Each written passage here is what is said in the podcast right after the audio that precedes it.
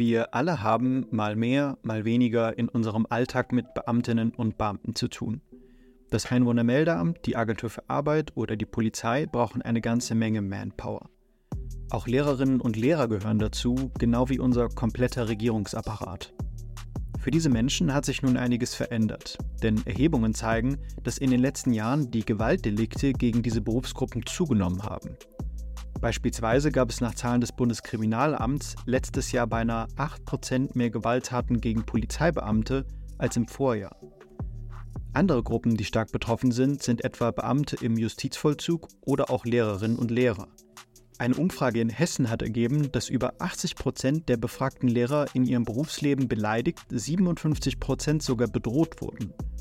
Aber jetzt mal genug mit den ganzen Zahlen, denn all das bringt uns doch zu derselben Frage. Wie kommt das?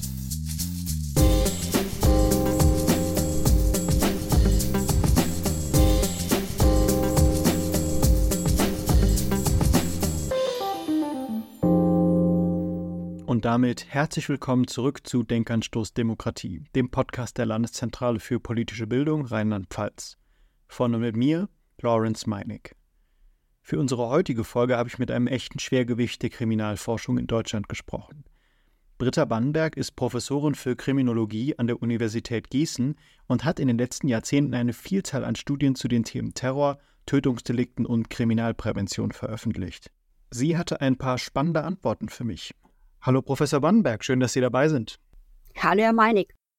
Wir haben gerade schon gehört, dass die Anzahl der Gewaltdelikte gegen Beamtinnen und Beamte in den letzten Jahren zugenommen hat.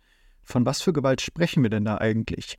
Das kommt sehr darauf an. Das sagt der Jurist und der Wissenschaftler immer, wenn es ein sehr komplexes, heterogenes Phänomen ist. Wenn man von Gewalt gegen Amtsträger, Bedienstete spricht, dann muss man tatsächlich unterscheiden. Ähm, zum einen, welche Straftaten meint man, wenn man von Gewalt direkt spricht? Das ist im Grunde eine engere Auswahl von aggressiven Akten. Wenn man das Phänomen umzeichnet als Gewalt gegen Bedienstete, gegen Amtsträger, dann meint man häufig auch aggressive Akte, die keine Gewaltdelikte im eigentlichen Sinne sind, also Beleidigungen, Verleumdungen, Bedrohungen, die haben noch nicht unbedingt ähm, diesen Gewaltcharakter, der tatsächlich physische Gewalt beinhaltet oder auch nicht unbedingt massive psychische Gewalt, sondern es sind eben aggressive Anfeindungen, es sind ähm, in einem weiten Verständnis aggressive Akte gegen eine Person, ähm, die in irgendeiner Form ein öffentliches Amt innehat und im Kundenkontakt natürlich mit so etwas konfrontiert wird. Was sind denn so die, die häufigsten Gewaltdelikte, die dann äh, verübt werden? Wenn man ein weites Verständnis von Gewalt gegen Amtsträger oder auch Gewalt gegen Mandatsträgern anlegt, dann sind die häufigsten Anfeindungen, die Menschen erleben, Beleidigungsdelikte. Das ist ganz klar. Also die Beleidigung ist etwas, was Menschen, die ein Amt haben, die im Kundenkontakt stehen, eigentlich fast alle in ihrem Leben ähm, im dienstlichen Kontext einmal erleben oder auch sehr häufig. Das kommt dann auch wiederum sehr darauf an, welche Funktion man natürlich hat. Wenn es dann um das geht, was man vielleicht eher mit Gewalt, mit physischer Gewalt verbindet, also körperliche Angriffe, vielleicht sogar körperliche Angriffe mit Gegenständen, mit Messern, aber auch mit anderen ähm, Hieb- und Stichwaffen, versuchte Tötungsdelikte oder massive Bedrohungen, wo sich so psychische und physische ähm, Bedrohlichkeiten vermischen. Dann ist das natürlich deutlich seltener und da stechen dann besondere Berufsgruppen hervor. Polizeibeamte, aber auch Justizvollzugsbedienstete, Gerichtsvollzieher, die erleben natürlich häufiger diese extremen Formen körperlicher Angriffe, ähm, während ähm, das bei Lehrkräften zum Beispiel heterogener ist. Also die erleben auch körperliche Angriffe, aber seltener als nun diese Vollzugsbeamten, wenn man so äh, sagen will. Und viele andere Beamte, die oder Amtsträger, ähm, die zum Beispiel in einem Jobcenter oder auch beim Standesamt arbeiten, die erleben eben ganz viel Abwertungen, Beleidigungen, Anschreien, Anfeindungen, Anspucken. Und es ist seltener, dass dann jemand auch handgreiflich wird, mit Gegenständen wirft oder eben körperlich sehr nahe kommt, bedrohliche Dinge ausstößt oder eben auch tatsächlich zum körperlichen Angriff übergeht. Jetzt beschäftigen Sie sich ja auch schon seit, seit vielen Jahren mit der Thematik. Wie ist denn da Ihre Beobachtung? Äh, also einerseits wissen wir, ist es mehr geworden, aber haben sich auch die Delikte an sich verändert? Hat da, hat da eine Veränderung stattgefunden, was äh, an sich dann verübt wird? Das ist schwer zu sagen, weil wir keine so gute Datengrundlage über das haben, was direkt passiert. Vor allem ähm, wir Kriminologen sagen, was im sogenannten Hellfeld passiert, was also offiziell den Strafverfolgungsbehörden überhaupt bekannt wird, was angezeigt wird. Da fängt schon die Schwierigkeit an. Die polizeiliche Kriminalstatistik, die erfasst Gewaltdelikte in einem engeren Sinne, auch im Zusammenhang dann natürlich mit einigen ausgewählten ähm, Bediensteten, also vor allem Polizei, Vollzugsbeamte und Einsatzkräfte. Das ist so eine Gruppe, die natürlich besonders hervorgehoben ist ähm, in der polizeilichen Kriminalstatistik. Es gibt dann auch teilweise Statistiken, die etwas darüber sagen, wie häufig werden Lehrkräfte angegriffen. Aber da ist die Datenlage schon weit weniger gut. Und wir haben seit 2020 äh, verschiedene Studien durchgeführt, die vor allem das sogenannte Dunkelfeld mit erfassen. Also das heißt, man fragt eine bestimmte Anzahl von Menschen, ob sie Anfeindungen und Gewalt im dienstlichen Kontext erlebt haben, ähm, ob sie dieses angezeigt haben und wenn sie dann eben sagen, ich habe das nicht angezeigt, dann verbleibt das in dem sogenannten Dunkelfeld. Und da kann man zum Beispiel mal sagen, die Lehrkräfte, die zeigen am Ende etwa zwei Prozent der gewalttätigen Übergriffe und der Anfeindungen überhaupt nur der Polizei an. Das heißt, die Masse der gesamten Anfeindungen plus gewalttätiger Übergriffe verbleibt im sogenannten Dunkelfeld, wird also in keiner Statistik abgebildet und wird eben auch nicht so unbedingt öffentlich bekannt, außer in Wiederholungsbefragungen, die ja auch von den Gewerkschaften und von Berufsverbänden teilweise durchgeführt wird. Da gibt es ganz viel. Da gibt es eben Befragungen, zum Beispiel bei den Lehrkräften. Es gibt aber auch Befragungen bei den Lokführern oder eben bei anderen Berufsgruppen, bei Mandatsträgern. Und das ist alles sehr heterogen. Die Forschung, kann man sagen, hat sich lange Zeit vor allem natürlich auf Angriffe gegen Polizei, Vollzugsbeamte und dann auch gegen Einsatzkräfte ähm, konzentriert. Und das ist ja auch richtig so, ähm, weil diese Gruppe zunächst besonders ähm, in den Blick gerät, weil dort auch Widerstandshandlungen ähm, als besonders strafbewehrt erfasst sind wenn diese Personen versuchen, Zwangsmaßnahmen durchzusetzen, wozu sie ja rechtlich dann verpflichtet sind. Und deshalb weiß man über diese Gruppe am besten Bescheid, sowohl im sogenannten Hellfeld polizeilicher Kriminalstatistiken, wie aber auch in umfassenden Befragungen, die gerade mit diesen Berufsgruppen durchgeführt wurden. Was dann aus dem Blick geriet, über viele Jahre waren andere Berufsgruppen. Und das haben wir jetzt jahrelang auch erforscht. Zur Polizei kommen wir gleich auch noch. Was mich jetzt davor noch interessieren würde, der Deutsche Beamtenbund hat vor zwei Jahren etwa auch ein paar Punkte angebracht, äh, wie man die Situation für Beamtinnen und Beamte verbessern könnte. Da war auch Teil, dass eben mehr von solchen Delikten überhaupt zur Anzeige gebracht werden müsste. Das haben Sie ja jetzt gerade auch gesagt, dass, äh, dass man von vielen Sachen dann eben auch gar nicht weiß. Aber andere Punkte waren dann Abwehrsprays oder auch äh, Schutzwesten. Was, was halten Sie von diesen Möglichkeiten? Die Möglichkeit, mit einem Abwehrspray oder mit einer Schutzweste Menschen gegenüberzutreten, ähm, ist eine Empfehlung, die wir in einer Studie ähm, selbst getätigt haben, die wir für den Deutschen Beamtenbund durchgeführt haben. Das trifft aber nicht auf alle Amtsträger zu. Das wäre dann ein bisschen zu viel. Ja, aber es trifft vor allem auf Gerichtsvollzieherinnen und Gerichtsvollzieher zu. Bei den Gerichtsvollziehern muss man die besondere Problematik sehen. Das ist eine Berufsgruppe, die man kaum kennt. Ähm, das sind ja nicht so unglaublich viele Menschen, die diesen Beruf ausüben. Sie haben aber ein ganz besonderes Berufsrisiko. Sie treten nämlich in die Sphäre der Personen, bei denen sie eine Zwangsmaßnahme letztlich vollstrecken müssen. Also sie müssen ähm, in der Regel eine Pfändung vornehmen und es geht teilweise um Geld, teilweise um Gegenstände. Es geht aber häufig auch um Menschen, die in einer existenziellen Notlage sind und die auch häufig dann sehr aufgebracht sind, die emotional letztlich sich möglicherweise darauf vorbereiten, dass ein Gerichtsvollzieher kommen wird und ihnen Dinge wegnehmen wird. Das ist in dem Moment, wo die eigene Wohnung dann noch betroffen ist, eine besondere emotionale Ausnahmesituation. Und wenn man dann ohnehin ähm, impulsiv, aggressiv, gewaltbereit ist, vielleicht noch unter dem Einfluss von ähm, stimulierenden Substanzen, Alkohol oder Drogen steht, dann kommt es sehr schnell zum Übergriff. Und bei den Gerichtsvollziehern haben wir feststellen können, dass sie auch sehr schwere Gewalterfahrungen machen. Also zum Teil Tötungsdelikte, zum Teil versuchte Tötungsdelikte und sehr schwere Gewaltvorfälle. Zum Beispiel eine Person, ein Gerichtsvollzieher, der ähm, von einem ähm, Schuldner empfangen wurde und dann über drei Treppen nach unten geworfen wurde und im Grunde nur durch Glück überhaupt überlebt hat, danach aber schwere gesundheitliche Folgen hatte oder mit dem Messer angegriffen wird oder von einer Gruppe von Reichsbürgern empfangen wurde, eingesperrt, mit dem Messer bedroht wurde und auch verletzt wurde.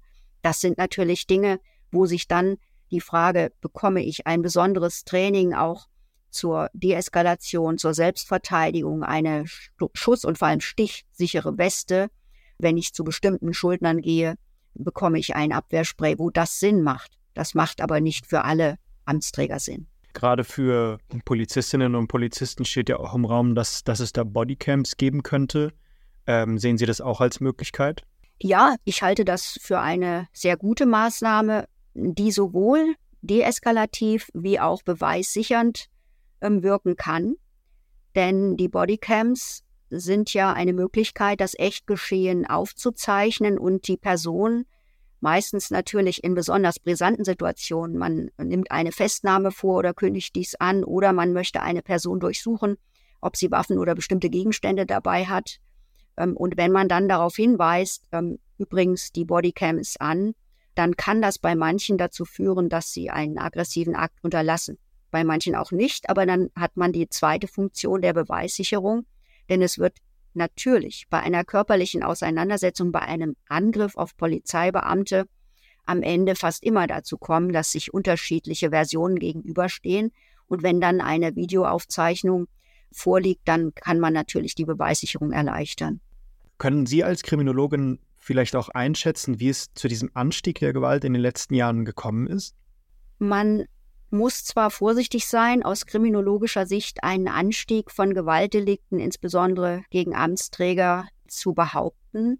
Ich gehe aber davon aus, aus einer Zusammenschau von Daten, wie gesagt, wir haben keine so guten Wiederholungsbefragungen, die äh, letztlich das Dunkelfeld betreffen. Wir haben keine guten Hellfelddaten, die uns einen guten Verlauf über Jahre aufzeigen. Aber es gibt doch zunehmend Hinweise, dass das Thema der Gewalt gegen Amtsträger und Mandatsträger ein immer wichtigeres Thema wird. Und es gibt zwar Vermutungen, dass die Menschen sensibler werden und vielleicht Dinge zur Anzeige bringen, zur Sprache bringen, die sie früher, zehn Jahre, 20 Jahre zuvor nicht thematisiert hätten. Das mag auch sein in Teilen. Ich denke aber schon, dass über einen bestimmten Anteil von Anfeindungen und Gewalt, den es in jeder Berufsgruppe mit Kundenkontakt schon immer gab, ein Anstieg stattgefunden hat. Und ich würde den sogar sehr früh verorten. Also ich denke, ähm, das mag jetzt etwas weit hergeholt erscheinen, aber Sie haben mich als Kriminologin gefragt, dass der Terroranschlag vom 11. September 2001 mit Einbeginn einer veränderten Zeit war. Wir haben in diesem Zusammenhang, man kann ja sogar noch früher ansetzen, wenn man es vor allem aus deutscher Sicht zunächst sieht, die Wiedervereinigung hat uns Deutschen klar gemacht, dass die Welt eine andere ist. Sie war aber nicht nur auf Deutschland bezogen, sondern sie hat den ersten großen Globalisierungsschub gebracht mit vielen Migranten und Veränderungen in der Zusammensetzung von vielen Bevölkerungen, damit auch Europas und letztlich Deutschlands. Und das war vielleicht ein Beginn einer Veränderung, einer gesellschaftlichen Veränderung, aber noch nicht so wirklich brisant. Natürlich hatten aber auch in der damaligen Zeit schon Auswirkungen, zum Beispiel des Jugoslawienkrieges und des Zusammenbrechenden Jugoslawiens, Auswirkungen auf Migrants, Migranten und Migrationsströme, die dann auch Konflikte und Probleme mit sich bringen. Aber wirklich relevant, denke ich, ging das dann los nach dem 11. September 2001, weil in dem Moment große ähm, Feindbildgruppen entstanden sind, um die sich dann auch sofort ganz massive Verschwörungstheorien rankten. Und wenn man das Ganze schon mal als Beginn einer problematischeren Gesellschaft, die durch Globalisierung mit viel mehr Problemen internationaler Art konfrontiert ähm, ist und war als zuvor, sieht, dann kann man eben den Bogen weiter spannen.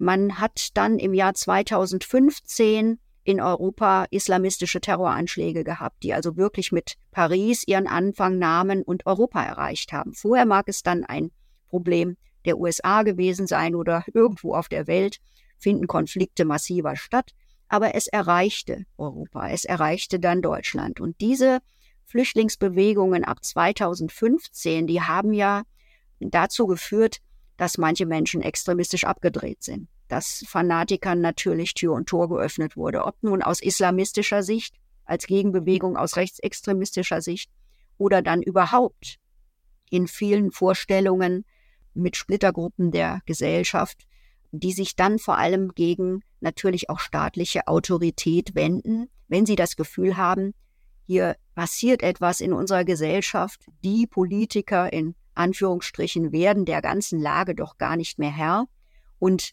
ähm, die finanziellen Folgen wird man eben dann zu Hause sozusagen tragen müssen. Das sind so Zweifel an der Legitimität von demokratischen Strukturen, die wir ja weltweit beobachten und vor allem in Europa beobachten, weil wir eben dort die sicheren Länder vorfinden, die sich aber nun seit doch über zehn Jahren erheblichen Verwerfungen ausgesetzt sehen.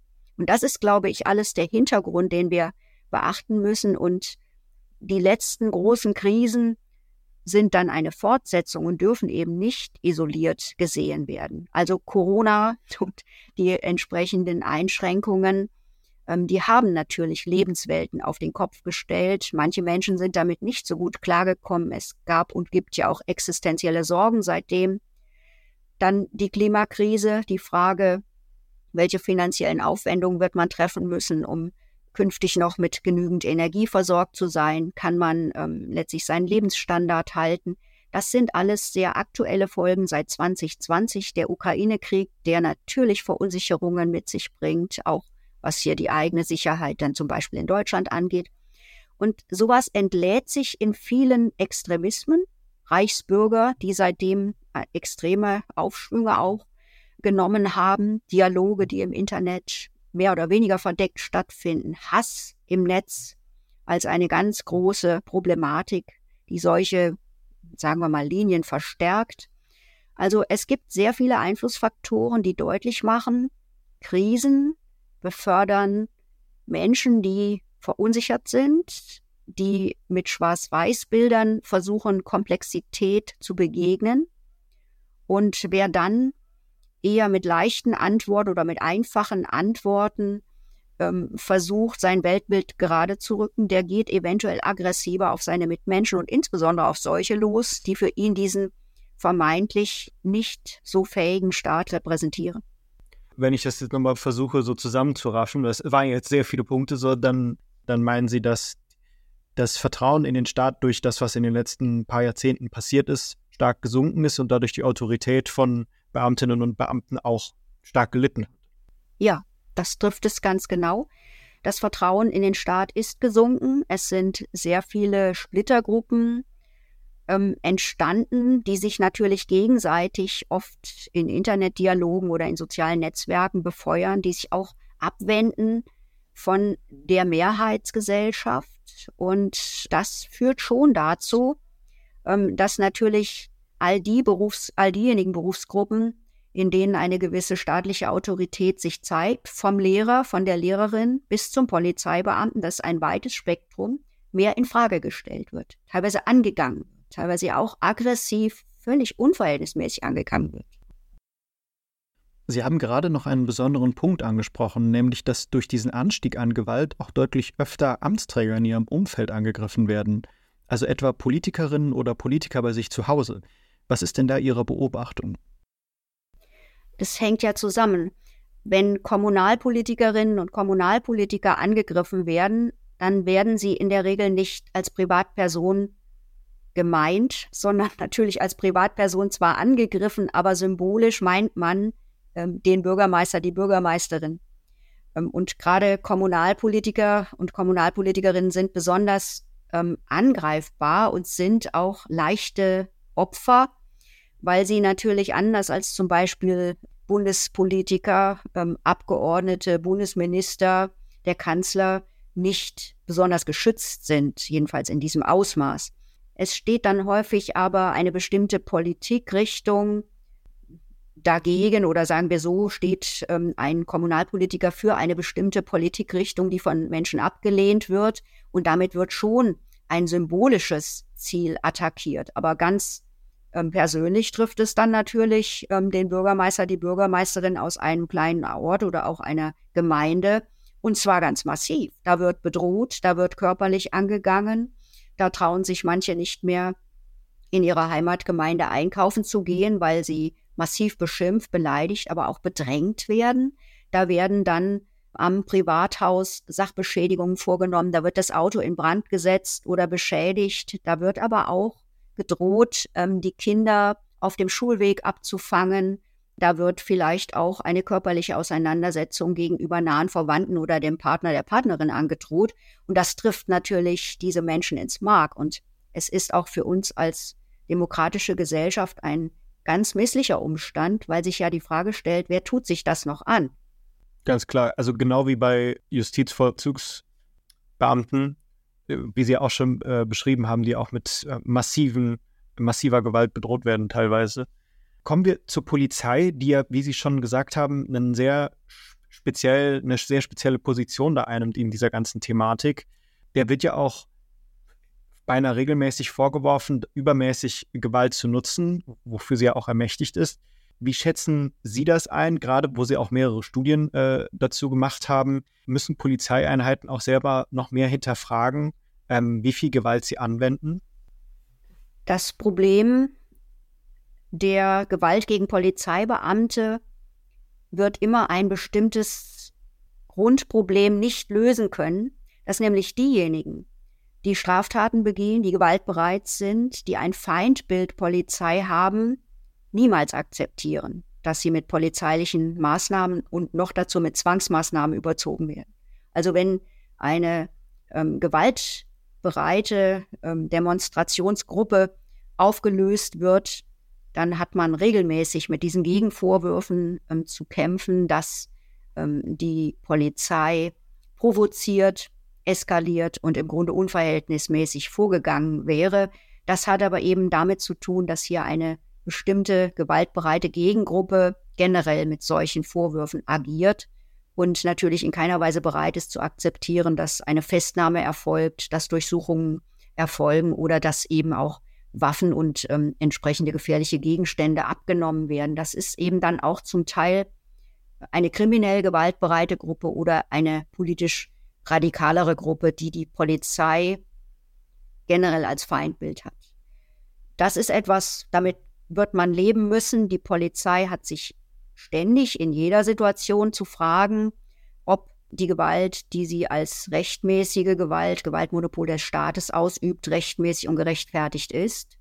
Und selbstverständlich kommt es auch hier und da natürlich zu Fehlern und auch zu Problemen in den eigenen Reihen, aber man darf eben das Ganze nicht pauschal als ein Problem der Polizei sehen, sondern zunächst erstmal als ein Problem gewaltbereiter Menschen, die noch dazu in Gruppen agieren und die Polizei als Feindbild angreifen. Ansonsten die vielfältigen Situationen, die man vorfindet, dass sozusagen auch Menschen, die eigentlich nicht gewaltbereit sind, in einer Gruppe sich anders verhalten als als Einzelperson, das sind ja Fälle von psychologischer Gruppendynamik, die wir dann auch bei Demonstrationen haben, wo also nicht unbedingt der harte Kern da nun massiv ähm, mit einer ähm, Guerillataktik gegen die Polizei vorgeht, sondern wo es aus einer vermeintlich friedlichen Situation des Protests dann auf einmal zu Attacken auf ähm, Polizeibeamte kommt. Und das kann eben damit zusammenhängen, dass eine Situation eskaliert, dass Einzelne das ausnutzen, aus der Gruppe heraus sozusagen den Startschuss auf den Angriff auf Polizeibeamte geben und dann machen Menschen mit, die das eigentlich gar nicht tun würden, wenn sie nicht in dieser Situation in der Gruppe wären. Das erfordert also immer eine ganz besondere Vorbereitung und ein besonderes Vorgehen. Das geht ja bis eben hin zu den Fußballfans. Wir haben es gerade bei der Eintracht Frankfurt und den großen Debatten. Da haben wir verschiedene Situationen. In der Einzelsituation ähm, in der Polizeibeamte Menschen gegenübertreten, kommt es drauf an. Auch da gibt es ja natürlich die Kerngruppe der äh, Gewaltbereiten, der Kriminellen, die ein Feindbild Polizei haben. Es gibt aber eben auch ganz viele Situationen, in denen Menschen, weil sie über die Medien wahrnehmen, die Polizei ist rechtsextrem, die Polizei ist unfair, die Polizei wendet Gewalt an. Wenn sie so etwas aufnehmen und nicht gut informiert sind und dann mit irgendetwas konfrontiert wird. Sie erleben, dass jemand festgenommen wird, auf den Boden gedrückt wird. Da gibt es so Solidarisierungspulks auf der einen Seite. Es gibt aber teilweise auch in der Einzelsituation die Vorstellung, man wird ungerechtfertigt nun einer Maßnahme unterzogen und ist viel aggressiver und viel unverständiger, viel impulsiver, als es vielleicht eben vor 20 Jahren der Fall gewesen ist, weil man glaubt, man sei per se im Recht, eine Polizei, die so vorgeht, angreifen zu dürfen. Und das hat eben oft damit zu tun, dass da nicht unbedingt der Verstand, sondern die Emotion regiert. Und ähm, wenn man das aber als, sagen wir mal, aus der staatlichen Perspektive, aus der demokratischen Perspektive sieht, dann muss man ja einen Schritt zurücktreten, jede Situation gesondert betrachten und sich natürlich immer wieder vor Augen führen, wir sind eine Demokratie. Ja, man hat Rechte, man hat aber auch Pflichten. Vor allem hat man das Gewaltmonopol ähm, zu beachten. Man hat eben auch zu beachten, dass Straftaten nicht einfach ignoriert werden und dass sie letztlich ja auch einer Verfolgung bedürfen. Und ähm, als Gesellschaft müssen wir sowohl daran interessiert sein, dass Regeln, dass Normen eingehalten werden und dass strafrechtliche Reaktionen erfolgen, natürlich auch gewaltsam eventuell umgesetzt werden dass aber gleichzeitig die Polizei als eine ganz besonders unter Beobachtung stehende Organisation sich selber an die Regeln hält. Das ist immer eine, ein Kampf, sage ich mal, aber im Sinne der Demokratie unverzichtbar und man muss den Einzelfällen dann auf den Grund gehen. Die Universität Frankfurt hat erst vor kurzem eine Studie zu Gewalt im Amt herausgegeben, in der ganz viele verschiedene Wege beschrieben, beschrieben werden, wie es dazu führt, dass die Polizei zu viel, übermäßig viel Gewalt anwendet. Und einer dieser Punkte war für mich jetzt besonders interessant, nämlich äh, da wurde auch davon gesprochen, dass, dass das auch dann passiert, wenn die Polizei das Gefühl hat, ihre Autorität zu verlieren, dass ihre Autorität untergraben wird.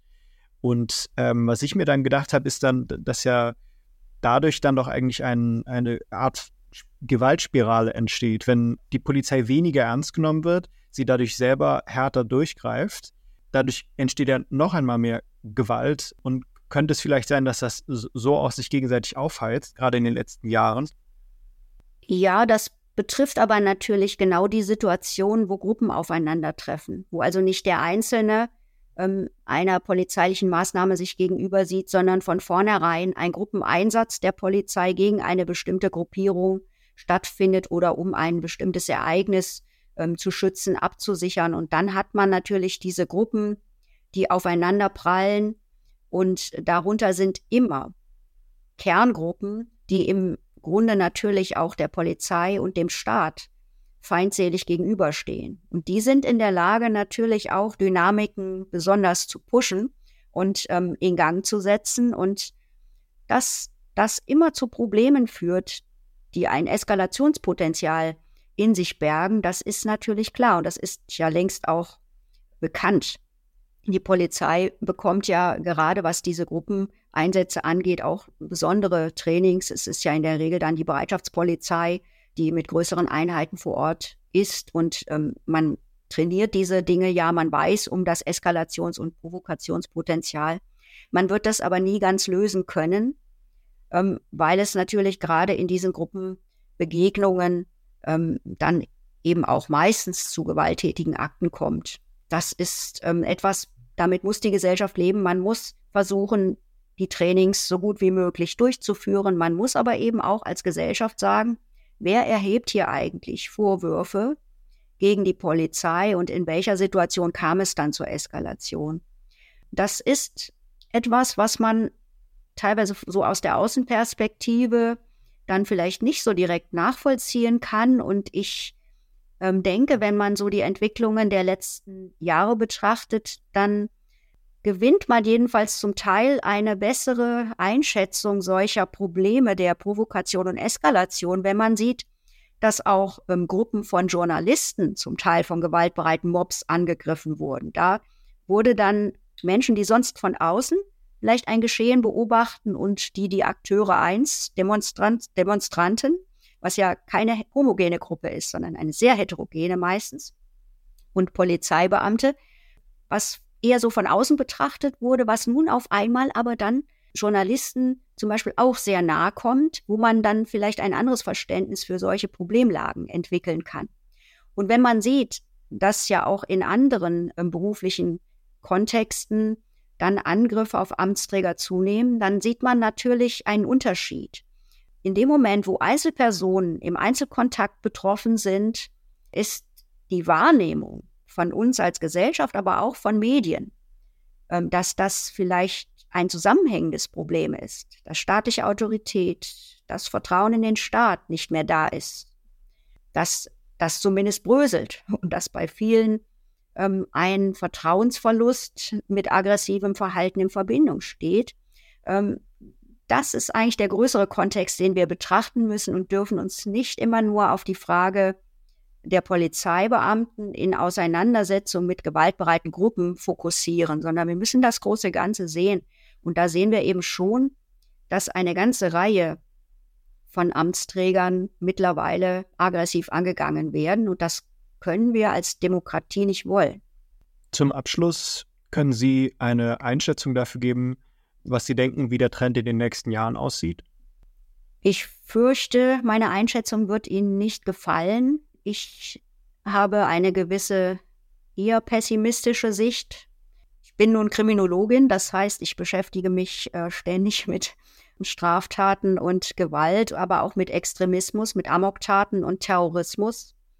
Und ich sehe angesichts der Konfliktherde in der Welt, die uns näher kommen, wenn man jetzt ähm, den aktuellen Nahostkonflikt noch mit einbezieht, aber auch die nicht enden wollenden Kriegshandlungen ähm, der Russen in der Ukraine ähm, und andere Konfliktherde, dass es wahrscheinlich mit den Radikalisierungen auf allen Ebenen auch in den nordeuropäischen Ländern weitergehen wird. Das heißt für Deutschland, wir werden in den nächsten Jahren keine Entspannung dieser Problemlagen haben. Wir müssen uns darum bemühen, den gesellschaftlichen Zusammenhalt zu stärken und viele Konflikte zu befrieden.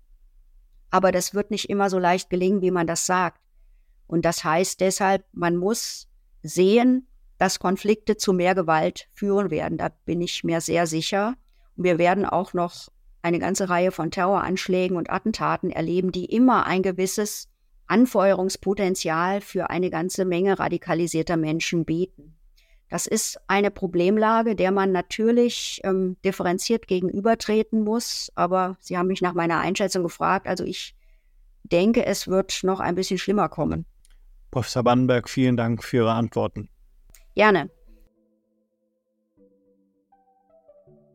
So viel von meinem Interview mit der Kriminologin Britta Bannberg. Dass das Klima in der Bevölkerung in den letzten Jahren rauer geworden ist, das ist bestimmt den meisten von uns schon aufgefallen. Professor Bannenberg hat uns aber auch eindrucksvoll erklärt, wie man diese Entwicklung teilweise nachvollziehen kann. Dass wir Verantwortliche für unsere Probleme in vermeintlich fremden Gruppen, wie etwa Einwanderern, suchen, ist historisch gesehen auch nicht neu. Genau wie der Staat als übermächtiger Gegenspieler gegen die eigene Freiheit. Dabei sollten wir aber auch immer vorsichtig sein, wie wir zu unseren Schlussfolgerungen kommen. Die vermeintlich einfachste und plausibelste Antwort ist oft nicht die richtige.